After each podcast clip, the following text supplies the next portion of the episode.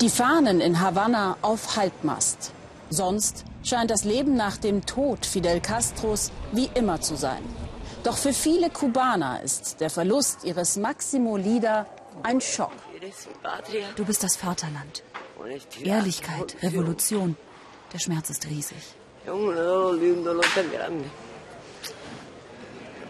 Wir haben ihn verloren, aber er lebt auf ewig weiter in unseren Herzen, in unserer Brust.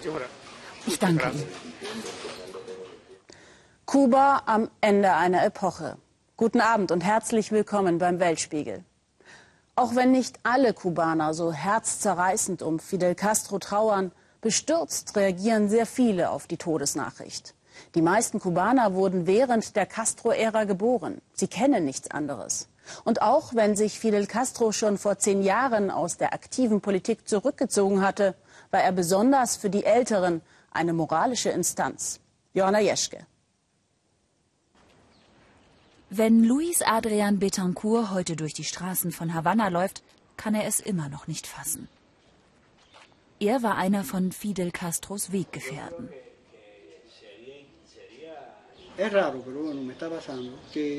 Das ist ganz eigenartig, was da gerade passiert. Jetzt ist er weg, aber es kommt mir gar nicht so vor, als wäre er gestorben. Als junger Marinesoldat half Luis bei der Stationierung sowjetischer Mittelstreckenraketen in Kuba. In wenigen Minuten hätten sie die USA erreichen können. Eine Provokation für den Erzfeind. Kuba-Krise. Die Welt stand kurz vor dem Atomkrieg. Ich habe zu ihm gesagt, Kommandante, das ist aber ein ganz schön großes Risiko. Da antwortete er mir, lerne Folgendes. Im Leben muss das genau so sein. Wenn du nur eine halbe Sache machst, dann hätte es auch gar keine Revolution gegeben. Fidel Castro, Idol für viele Kubaner. Am Platz der Revolution in Havanna laufen die Vorbereitungen für eine Massenkundgebung am Dienstag. Dort wollen sie ihn noch einmal hochleben lassen. Er hat so vielen Ländern geholfen, afrikanischen, südamerikanischen. Er war eine wertvolle Person. Sein Tod ist ein unwiederbringlicher Verlust. Bis zur Beisetzung am kommenden Sonntag wurde Staatstrauer verhängt. Konzerte, Partys, Sportveranstaltungen abgesagt. Ansonsten geht das Leben ganz normal weiter. Vor allem in den touristischen Vierteln scheint es fast, als wäre nichts gewesen. Nur ist es ruhiger als sonst. Wir sind wegen der Musik hergekommen und zum Tanzen. Aber das wird jetzt wohl nichts. Wir fliegen am Donnerstag zurück. Es wird wohl eher eine ruhige Woche. Maria del Carmen Arbona war 33, als Fidel Castro mit seinen Rebellen in Havanna einzog. Sie ist ein Fan der ersten Stunde. Er habe Kuba gerechter gemacht, ermöglicht, dass ihre drei Kinder studieren können. Heute ist Maria 90, so alt wie Fidel wurde. Dass er nun nicht mehr da ist, für sie unfassbar. Ich erinnere mich damals zur Revolution in seiner Uniform mit seinem Bart. Und ich sage immer, wenn es Fidel nicht gegeben hätte, dann wären wir jetzt nur ein kleines Sternchen mehr auf der Fahne der USA. Und dann fällt ihr noch etwas ein. Sie hat sich doch schon vor Jahren seelisch auf diesen Moment vorbereitet und zusammen mit ihrer Schwester ein Gedicht für Fidel geschrieben. Wenn das Vergängliche vorbei ist, wirst du ein freundschaftliches Lächeln auf allen guten Lippen haben und einen Sockel des Ruhmes in jedem guten Herzen. Doch nicht alle Kubaner werden Fidel Castro in so guter Erinnerung halten wie Maria. Denn um den Sozialismus und seine Macht zu erhalten, ließ er Andersgesinnte und Gegner unterdrücken, einsperren, mundtot machen. Das ist das hässliche Gesicht der Revolution. Viele Kubaner versuchten zu fliehen, um jeden Preis. Die meisten von ihnen in die USA. Für die Exilkubaner in Miami ist die Nachricht von Fidels Tod auch zwei Tage später noch Grund zum Feiern. Ich feiere nicht den Tod eines Mannes, sondern den Beginn des Niederganges der Tyrannei, die mein Volk so lange unterdrückt hat. Ich kann euch gar nicht sagen, wie viele Menschen in Kuba, mit denen ich aufgewachsen bin, verhungern, wie viele Menschen leiden, wie viele Menschen im Militär umgebracht werden, weil sie versuchen, vor den schrecklichen Bedingungen zu fliehen. In Kuba selbst hören wir nach Fidel Castros Tod kaum kritische Stimmen. Meinungsfreiheit und Pluralismus werden bis heute unterdrückt. Selbst die jungen Leute, Studenten wie hier bei einer Mahnwache an der Universität in Havanna, sind zumindest nach außen auf Linie. Und wie wird es nun weitergehen in Kuba ohne den Maximo Lider? Maria del Carmen Arbona ist sich sicher. Was passieren wird? Nichts. Fidel lebt. Vielleicht nicht mehr körperlich, aber in der Seele der Kubaner. Und das ist, was zählt.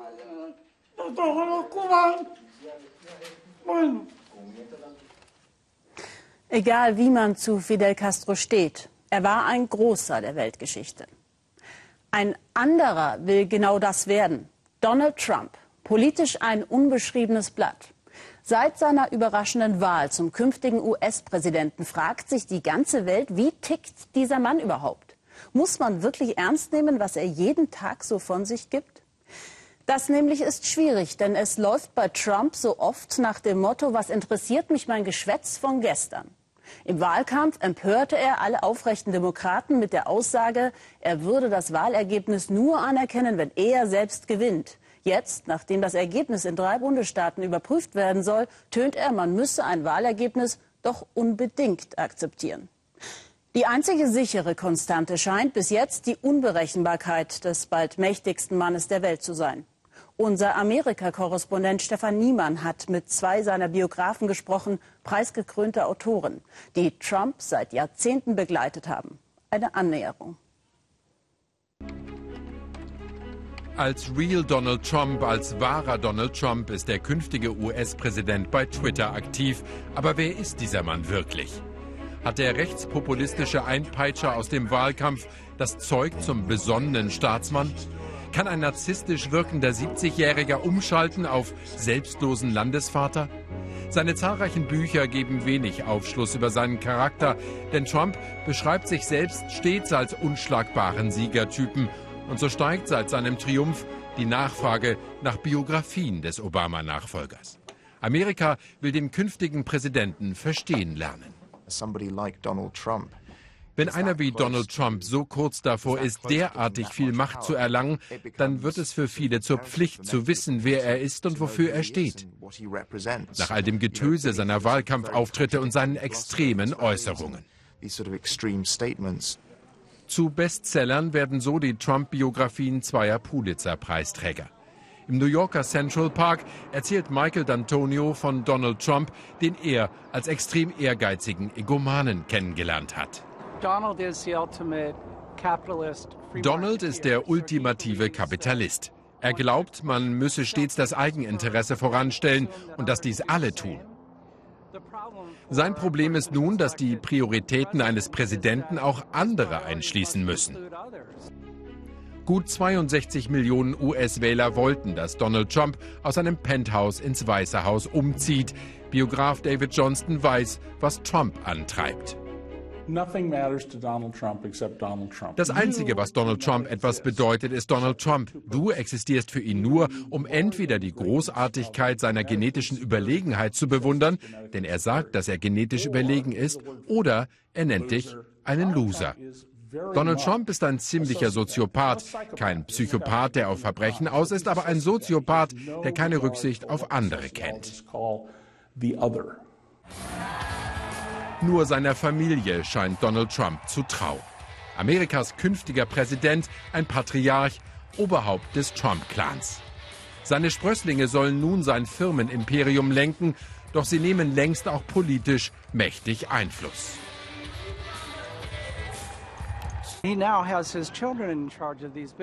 Die Kinder sollen nun die Verantwortung für sein Business übernehmen. Es fällt schwer, dies als ausreichende Distanz zu sehen, um Beeinflussung auszuschließen. Trump hat ja seine Tochter bereits einem Telefonat mit dem argentinischen Präsidenten beiwohnen lassen. Auch bei dem Treffen mit Japans Premier war Ivanka im Raum. Zwei Beispiele für schlechtes Urteilsvermögen, aber es passt zu Trumps sonstigem Benehmen it's very consistent with how he behaves.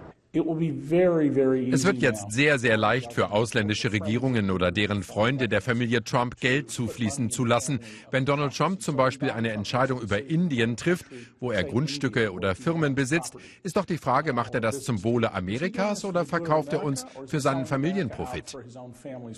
In Anbetracht seiner Geschichte und vieler betrogener Leute ist dies anders zu großer Sorge. Seht her, ich bin ganz oben angekommen. So inszeniert Donald Trump sich und seine jüngste Familie seit Jahren. Amerikas Wählern hat er weisgemacht, gerade sein Wohlstand wappne ihn gegen lockende Lobbyisten. Er sei einfach zu reich, um sich kaufen zu lassen. Doch nun drohen sie doch die Interessenkonflikte. Nichts ist normal mit ihm. Es werden bald unerwartete Schwierigkeiten auftauchen. Es könnte Skandale geben, die alles bisherige in den Schatten stellen, weil Donald Trump fast wie eine Krake ist, deren Kontakte in jeden Winkel der Welt reichen. Das bedeutet, es gibt tausende potenzieller Interessenkonflikte. Potential conflicts of interest by the thousands. Um das Weiße Haus zu erobern, hat Trump provoziert und polarisiert wie niemand vor ihm. Dafür wird er extrem verehrt und extrem verachtet. Wochen nach seinem Wahlsieg rufen Demonstranten nicht mein Präsident. Andere brüllen Heil Trump und feiern ihn mit Hitlergruß. Die Bilder einer Versammlung weißer Nationalisten in Washington gehen um die Welt. Amerikas Rechtsradikale fühlen sich durch Trump ermutigt. Die Presse ist eindeutig entschlossen, der Legitimität von Trump den Krieg zu erklären und der fortdauernden Existenz des weißen Amerika. Aber so öffnen sie uns die Tür. Bei einem Besuch der New York Times, über deren kritische Berichterstattung sich Trump immer wieder bitter beklagt, beteuert der designierte Präsident, er wolle die Ultrarechten nicht antreiben. Dabei hat er den rechtspopulistischen Publizisten Stephen Bannon zum Chefstrategen im Weißen Haus gemacht. Noch hat Donald Trump seine Regierungsmannschaft nicht zusammen, noch zeichnet sich kein klarer politischer Kurs ab. Auch Trumps Biografen rätseln, welchen Weg der New Yorker als Präsident einschlagen wird.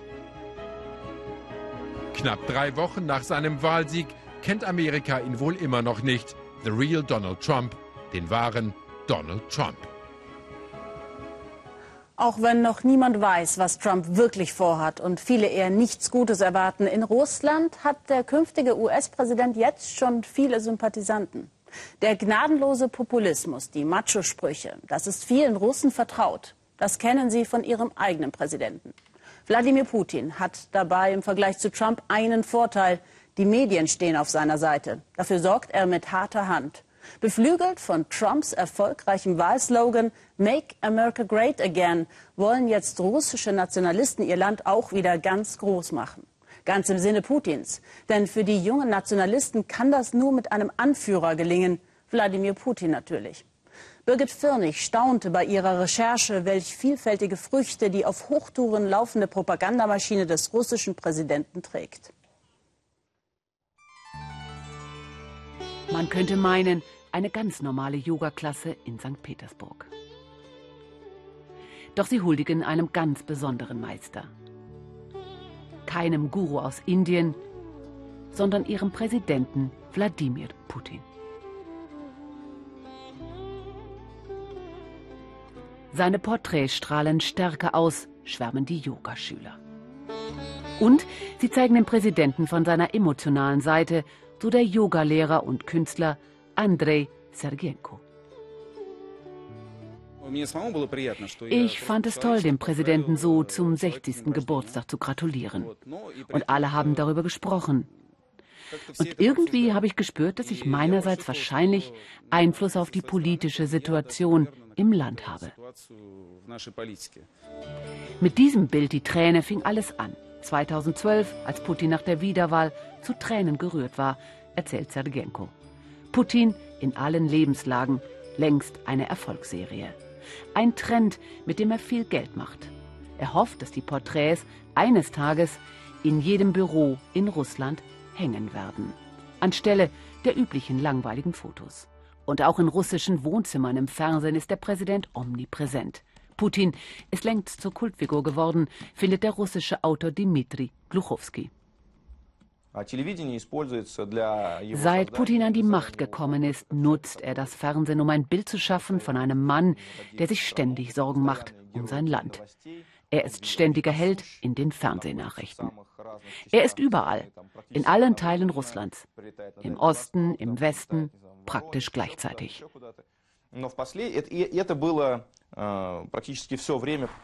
Und in diesem umgebauten Gasspeicher in bester Lage in Moskau sitzen die Vordenker des Personenkults, junge russische Patrioten, Künstler, Designer, Modeschöpfer der Jugendbewegung SET, was so viel heißt wie Netz.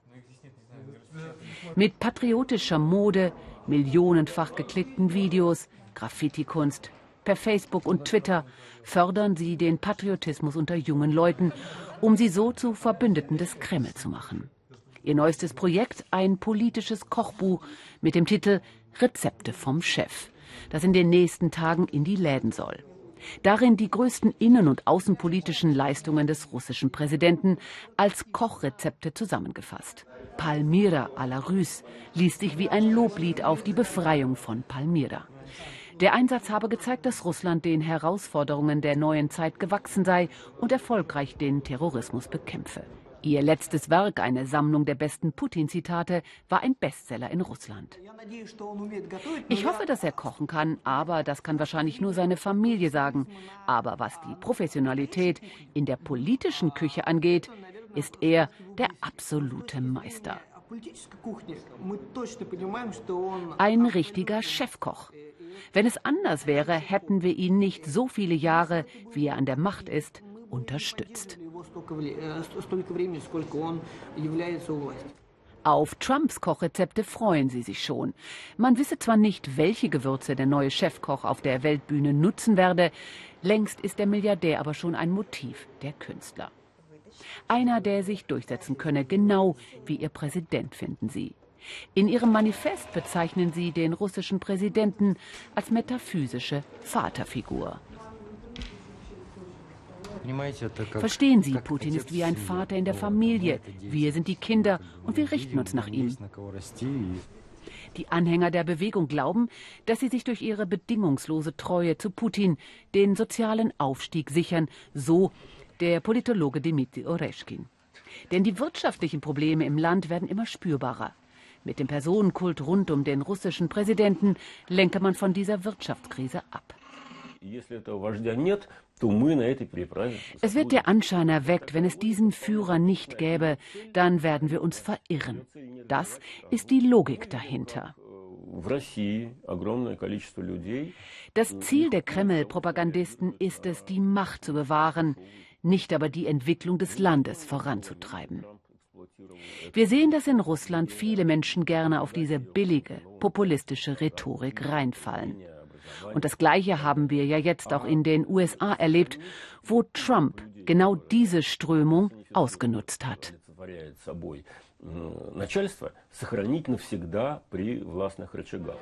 In Russland hatten junge Patrioten wie die 23-jährige Maria Katasonova von der Nationalen Befreiungsbewegung für Trump sogar Wahlkampf gemacht.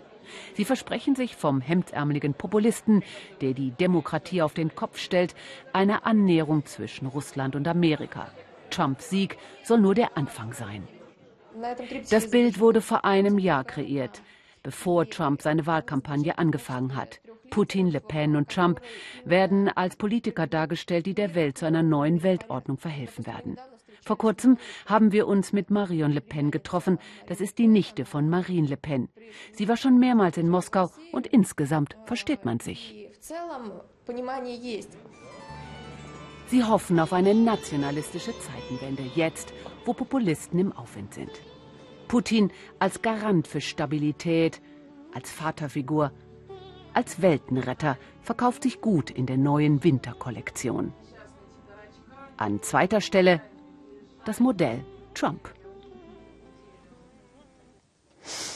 Mario Schmidt, unser Korrespondent in Peking, ist begeisterter Radfahrer. Trotzdem würde er in der riesigen Stadt auch gerne mal mit dem eigenen Auto fahren. Warum das nicht möglich ist, erzählt er uns im Schnappschuss. Die Bewohner von Peking verbringen unendlich viel Lebenszeit im Stau.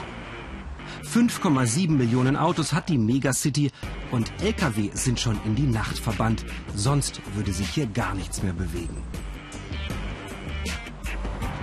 Aber auch für Radfahrer wie mich ist die Metropole kein Paradies. Es gilt das Recht des Stärkeren. Welchen Abbieger kümmert es schon, wenn ich grün habe? Manchmal vermisse ich in Peking ein eigenes Auto. Aber ich bemühe mich erst gar nicht um eins, denn ich würde es vermutlich sowieso nicht bekommen. Warum ist das so schwer? Die Gesichter verraten, dass auch Pekings Stadtverwaltung die Probleme im Verkehr sehr ernst nimmt. Nummernschilder gibt es hier in der Hauptstadt nur noch in der Lotterie. Alle zwei Monate entscheidet sich, wer sein erstes Auto anmelden darf. Es geht jedes Mal um gut 13.000 Kennzeichen. Bei über 2 Millionen Bewerbern. Zhang Jiomei hofft seit zwei Jahren auf ihr Glück. Sie will nicht immer mit dem Taxi oder der Bahn zu Kunden fahren. Und mit einem eigenen Auto könnte die 37-Jährige am Wochenende schnell mal die Stadt verlassen, durchatmen, etwa an der großen Mauer. So ist alles umständlich. Ich stecke da in einem Dilemma. Zum einen brauche ich ein Auto, aber wenn ich den Verkehr jeden Tag sehe, wünsche ich mir, dass es viel weniger werden. Und dann ist da noch das Parken, das ist auch ein Problem. Ein komplexes System. Aus den Kugelkombinationen generiert ein Computer weitere Glückszahlen. Fair und transparent soll es zugehen. Die Chancen steigen ein wenig, je öfter man an der Lotterie teilnimmt. Mehrere Metropolen in China regulieren die Neuzulassung nach sehr unterschiedlichen Methoden. In Shanghai werden die Nummernschiller versteigert und sind im Schnitt so teuer wie ein Kleinwagen. Mein Eindruck ist, dass die Pekinger diese Methode respektieren und Verständnis für die Regulierung haben. Marketingmanagerin Zhang muss noch weiter Bahn und Taxi fahren. Sie ist wieder nicht dabei. Es gebe eine Lösung, aber sie traut den Batterien noch nicht. Der Staat fördert Elektromobilität mit viel Geld. Eine Alternative auch für mich. Ein elektrisches Auto könnte ich mir kaufen, denn das geht ohne Lotterie. Ich lasse es trotzdem bleiben. Zu viel Stau und zu wenige Parkplätze. Ich nehme lieber das Fahrrad, auch wenn ich da jeden Tag höllisch aufpassen muss. Nicht noch eine. Das ist sinngemäß die Botschaft der Frauen, die seit Wochen in großen Demonstrationen durch die Hauptstädte der Länder Lateinamerikas ziehen. Ein paar Männer sind übrigens auch dabei. Nicht noch mehr Frauen dürfen sterben, weil in all diesen Gesellschaften ein brutaler Machismus noch immer gesellschaftsfähig ist. Nachdem im Oktober zwei besonders bestialische Frauenmorde in Argentinien die Schlagzeilen beherrschten, verstärkt und organisiert sich jetzt der Protest. Dabei geht es aber nicht nur um die grausamen Verbrechen an Frauen, um Missbrauch, um Mord. Die sind oft nur der Endpunkt von alltäglicher Demütigung und Diskriminierung. Jetzt reicht es, sagen die Frauen, die Michael Stocks in der argentinischen Hauptstadt Buenos Aires getroffen hat. Sie wollen auffallen, suchen Aufmerksamkeit und die Protestbewegung wird immer größer. Vorgestern ziehen Zehntausende Frauen durch das Zentrum der argentinischen Hauptstadt, denn trotz vieler sozialer und politischer Veränderungen, die Diskriminierung von Frauen, die Gewalt gegen sie, ist nach wie vor alltäglich. Basta mit dem Machismus, sagt die Mitbegründerin der Bewegung Ni Una Menos, sinngemäß nicht noch eine. Wir Frauen müssen eine Revolution machen, sonst wird es immer so weitergehen mit den Frauenmorden und der Gewalt, die wir ständig in allen möglichen Bereichen erleben. Das Wichtige ist, dass wir das Thema sichtbar machen, auf der Straße sind und nicht mehr einfach den Mund halten. Lautstark marschieren sie wie schon einige Male in den letzten Monaten. Ein Weckruf an die Gesellschaft, denn die Gewalt gegen Frauen hat sogar zugenommen. Was da so in den häuslichen Gemeinschaften passiert, soll nicht länger ein Tabuthema bleiben. Unsere Freundin wurde von ihrem Ex-Mann umgebracht vor den Augen des gemeinsamen Sohnes. 286 Frauen ermordet im letzten Jahr, meist vom Ehemann, Ex-Partner oder Freund. Alle 30 Stunden stirbt in Argentinien eine Frau durch Macho-Gewalt. Die versucht Monika Cunharo mit aller Leidenschaft auf der Justizebene zu bekämpfen. Die Staatsanwältin hat gerade einen Täter, der seine Lebenspartnerin vor den Augen ihrer Kinder erstochen hat, zu lebenslänglich verurteilt. Ein seltener juristischer Erfolg, denn meist bleiben Strafen, wenn es überhaupt zur Verurteilung kommt, eher milde. Dabei ist der Femizid mehr als ein einfacher Mord. Es ist ein Mord mit dem konkreten Ziel, eine Frau zu töten nach einer langen Zeit des Heruntermachens, Erniedrigens, Schlagens und Misshandelns. Der Täter hat das Leben der Frau jahrelang kontrolliert und entscheidet selbstherrlich über den Tod der Frau. Seit 2012 steht der Femizid, die Tötung einer Frau als eigenständiger Tatbestand im argentinischen Strafgesetzbuch verändert hat sich wenig. Denn auch die Justiz wird dominiert von Männern, sagt die Staatsanwältin. Auf zehn männliche Richter kommt nicht einmal eine Frau. Der Justizapparat läuft augenscheinlich sehr korrekt, aber auch da gibt es den Machismus. An den entscheidenden Stellen sitzen vorwiegend Männer. Obwohl bei den Bewerbungen auf diese Posten Frauen oftmals viel besser qualifiziert sind. Vor dem Justizpalast in Buenos Aires machen Aktivistinnen von Ni Una Menos mobil. Der Bewegung, die vor anderthalb Jahren gegründet wurde, geht es nicht nur darum, dass Straftäter entsprechend verurteilt werden. Es geht darum, eine Kultur zu verändern, in der Frauen weniger zählen als Männer. Das will nicht nur Staatsanwältin Monika Cunharo, sondern auch Mariana Cabajal von Niuna Menos. Die Journalistin und Buchautorin hat ihr Leben dem Kampf gegen die Gewalt gegen Frauen gewidmet. Für die Mutter zweier Kinder ist klar, es ist höchste Zeit, dass sich was in den Köpfen der Menschen verändert. Machismus ist ein Grundübel in einer Kultur, in der Frauen den Männern immer noch nicht gleichgestellt sind. Das ist der Schlüsselgedanke zu dem ganzen Problem. Wenn dann auch noch Straflosigkeit dazukommt und ein entsprechender Schutz für Frauen fehlt, verstärkt es das Problem. Wir von Nionamenos sagen, wir Frauen müssen aufstehen, nicht nur gegen Frauenmorde, sondern auch gegen die Diskriminierung der Frau in der Gesellschaft.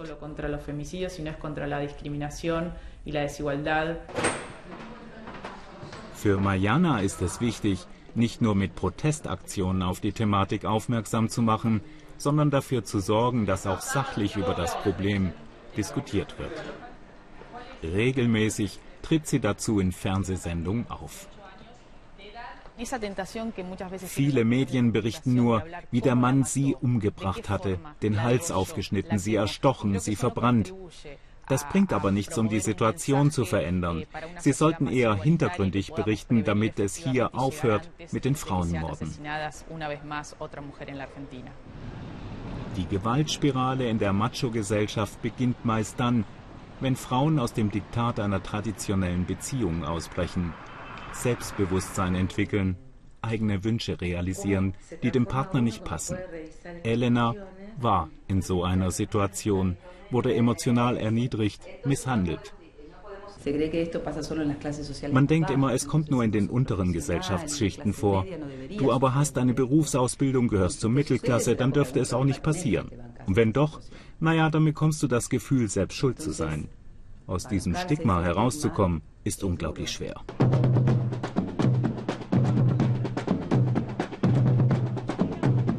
Argentiniens Frauen wollen aber aus dem verkrusteten Macho-System ausbrechen.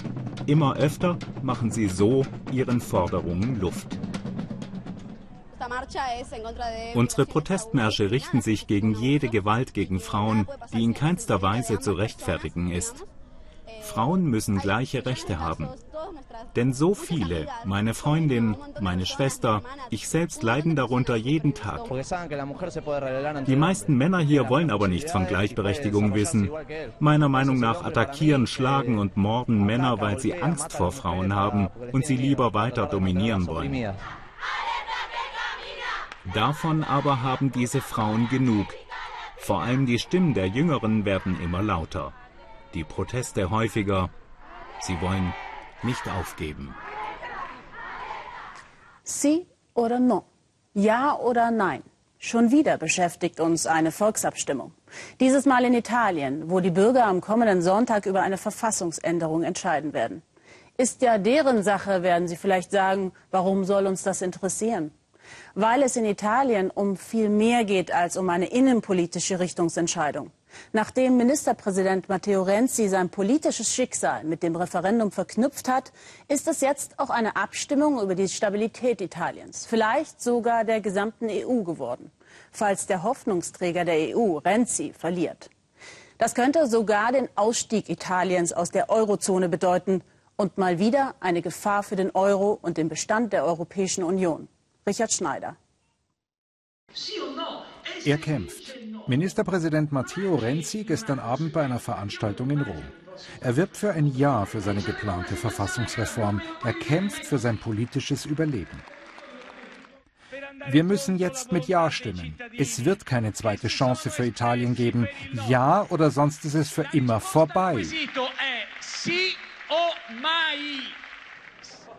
In Italien gibt es zwei Kammern, die vom Volk gewählt werden und absolut gleichberechtigt sind. Das Parlament und der Senat, der die Regionen repräsentiert. Renzi will die Macht des Senats begrenzen und dieser soll auch nicht mehr vom Volk gewählt werden. So gäbe es denn kein ewiges Ping-Pong mehr bei der Verabschiedung neuer Gesetze. Italien könnte schneller und effizienter regiert werden, so Renzis Credo, wie der Spot seiner Partito Democratico zeigen will. Doch die Stimmung in Italien scheint sich gegen Renzi, gegen das Referendum zu wenden. No, nein, die Umfragen sehen die Gegner Renzis im Augenblick vor. Wir sind daheim bei Stefania Tuzzi. Zusammen mit einigen Freunden hat die Architekturprofessorin ein Komitee gegründet. Io voto no, ich stimme für Nein. Stefania und ihre Freunde versuchen auf verschiedenen Veranstaltungen der Bevölkerung zu erklären, warum die Verfassungsreform eine Katastrophe wäre. Im Haus meiner Großmutter wurde ein Teil der Verfassung geschrieben. Die Autoren der Verfassung stammten aus allen politischen Lagern. Sie wollten nach dem Faschismus einen Staat, in dem Solidarität und Menschenwürde gelten. Die Verfassungsreform basiert dagegen auf Leistungsprinzip und Wettbewerb, jeder gegen jeden. Renzi sagt, machen wir eine praktischere Verfassung, die es mir erlaubt, schneller zu regieren, auch wenn ich die Einheit des Staates damit gefährde. Ein geschwächter Senat, der nicht mal vom Volk gewählt werden könnte, wäre keine Kontrollinstanz. So könnte eine populistische Regierung tun, was sie will. Das zumindest befürchten Stefania und ihre Freunde, die auch mittels Online-Videos die Menschen dazu bewegen möchten, am 4. Dezember für Nein zu stimmen. Tobias Sevi will die Wähler zu Fuß erreichen. Der 33-jährige Politiker marschiert schon mehrere Wochen durch das gesamte Land. Er gehört zur Partito Democratico von Ministerpräsident Renzi. Er will die Italiener überzeugen, am nächsten Sonntag mit Sie, mit Ja zu stimmen. Er sieht keine Gefahr, wenn der Senat nicht mehr vom Volk gewählt wird und auch keinen direkten Einfluss auf die Gesetzgebung mehr hat. Mit dieser Reform wird eine Kammer die Gesetze machen, das Parlament, wie in Deutschland. Damit wird das Verhältnis zwischen Staat und Regionen geordnet. Das hat in den letzten 15 Jahren nicht gut funktioniert. Alles dauerte zu lange. Es gab viele juristische Auseinandersetzungen. Tobias nächste Station, Città della Pieve, ein kleiner Ort in Umbrien.